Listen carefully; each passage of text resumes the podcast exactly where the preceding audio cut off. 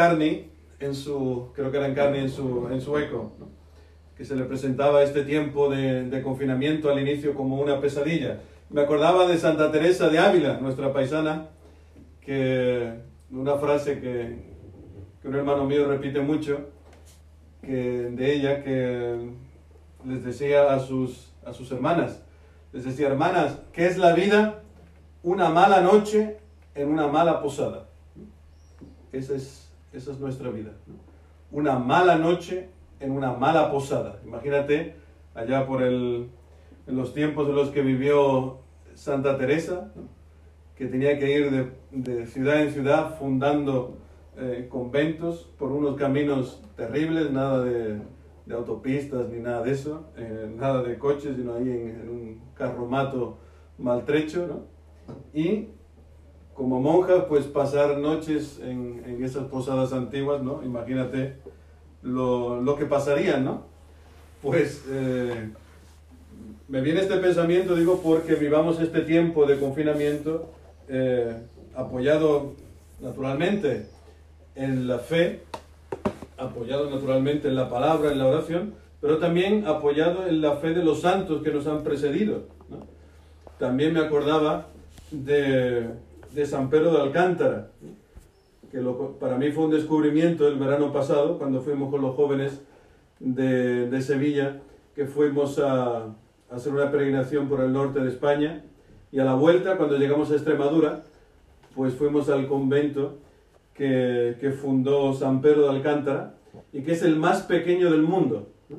Y de tal manera que su habitación era prácticamente pues, pues del tamaño de, de una persona, apenas podía estar, de pie no podía estar, solamente podía estar sentado, y ahí pasaba horas y ahí dormía, apoyado, dormía sentado en, un, en, una piedra y la cabeza, su almohada era un travesaño de la, de la escalera que, de bajada, un madero, ¿no? ahí apoyaba la cabeza, y eso le servía de, de almohada, ¿no? imagínate, en un habitáculo bastante pequeño que apenas cabía él físicamente. ¿no? Por amor a Jesucristo, no porque el gobierno lo hubiera obligado ¿no? a estar ahí confinado ¿no? en, ese, en ese convento, sino por amor a Cristo, ¿no? olvidarse de todo y estar ahí en intimidad con Él. ¿no?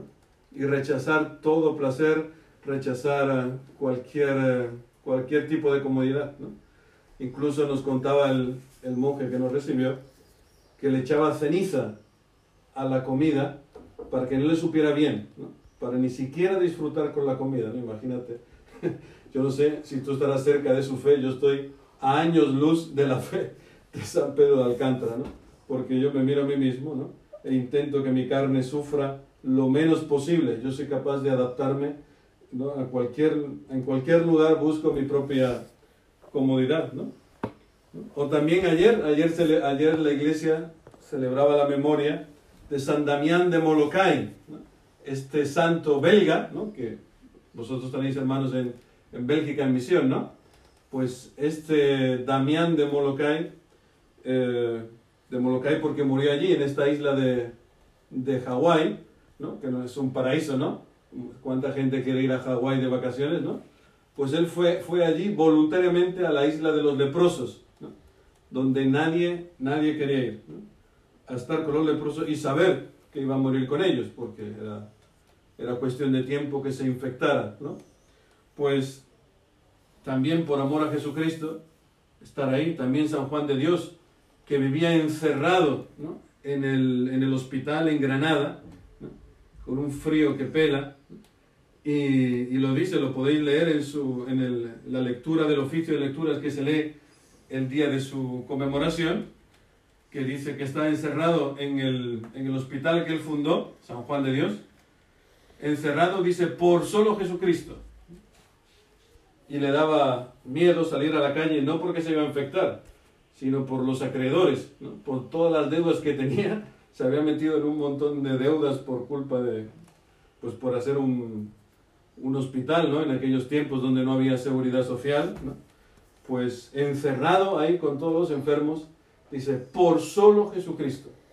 Por eso, hermanos, este tiempo hay que vivirlo, digo, en la fe, y apoyados en la fe de nuestros hermanos mayores, estos santos que nos han precedido, que han demostrado en su cuerpo y en su, en su vida, que se puede amar a Cristo, radicalmente, totalmente.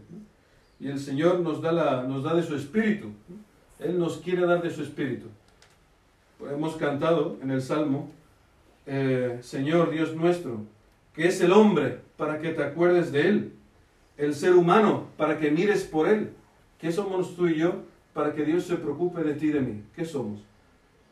Si nos comparamos con los, hermanos, con los hombres de la primera lectura de los hechos de los apóstoles, pues somos, ¿qué somos? Pues unos pecadores que hemos rechazado a Cristo tantas veces, que no nos interesa eh, el plan que nos propone, que no nos interesa la misión que Él nos da de subir a la cruz, de amar al, otro, ¿no?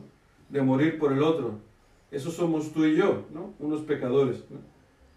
Y dice el Salmo, ¿qué es el hombre para que te acuerdes de él? Pues dice que lo hiciste poco inferior a los ángeles.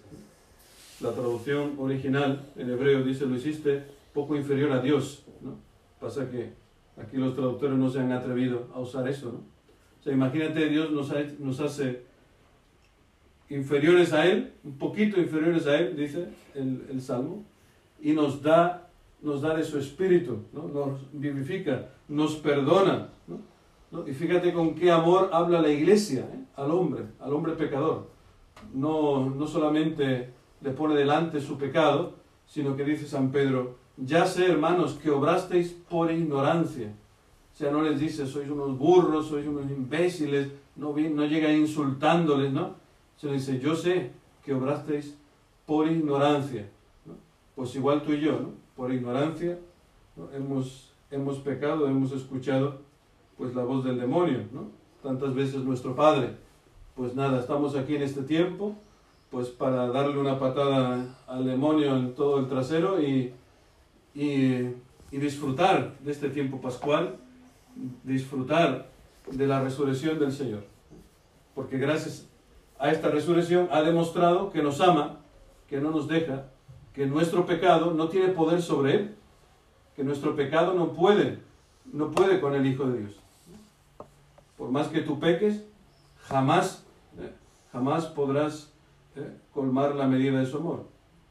Solo hay un, pecado, dice el Evangelio, que no puede perdonar, que es pecar contra el Espíritu Santo, que es pues decir que todo esto es mentira, ¿no? que todas las obras que Dios ha hecho en tu, en tu vida y en la vida de tus hermanos, que ahí no está Dios. Ah, pues si no lo ves ahí, pues entonces ahí Dios no puede, porque es el único límite que tiene Dios, que es tu libertad, nuestra libertad, y el que nos queramos adherir o no a su palabra. Él no nos puede forzar, no quiere, no quiere forzarnos. Podría perfectamente, pero, pero no lo quiere hacer. Tenemos que descubrir su amor y decir, por solo Jesucristo, como San Juan de Dios. Nos metemos ahí en tu isla de los leprosos. Hoy este Molokai es tu casa, tus cuatro paredes. ¿eh? No tenemos jardines, a lo mejor alguno lo tiene, no sé, no conozco vuestras casas, ¿no? Pero aquí, ¿no? En estas cuatro paredes, ¿no? Este es nuestro Molokai, ¿no? Y aquí estamos por solo Jesucristo. No hagamos locuras. ¿eh? Si te desesperas un poco, pues ya está, aguántate un poquito este sufrimiento, ofrécelo por los que están sufriendo de verdad en otros lugares. Y, y ponte a rezar, ponte a rodillas, pide perdón si se te saltan los nervios en este tiempo, que es normal, ¿no? pues ya está, recomienza de cero. El Señor te da la oportunidad. ¿eh? No, no tengas miedo. Mientras estás vivos, estás en combate. ¿eh? Por eso no decaigamos y ánimo. Eh, que así sea.